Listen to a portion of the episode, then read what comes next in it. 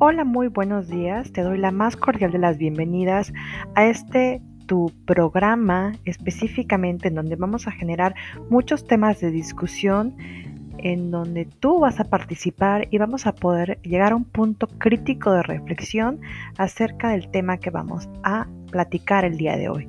Te doy la más cordial de las bienvenidas y que tengas un excelente día.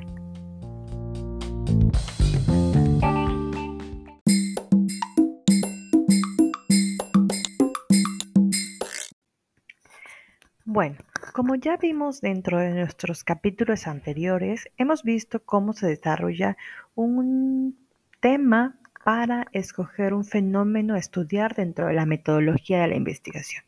Pero quiero que después de haber conocido toda esta parte epistemológica y toda esta parte teórica, realmente ya empecemos a definir cómo escoger un tema de investigación.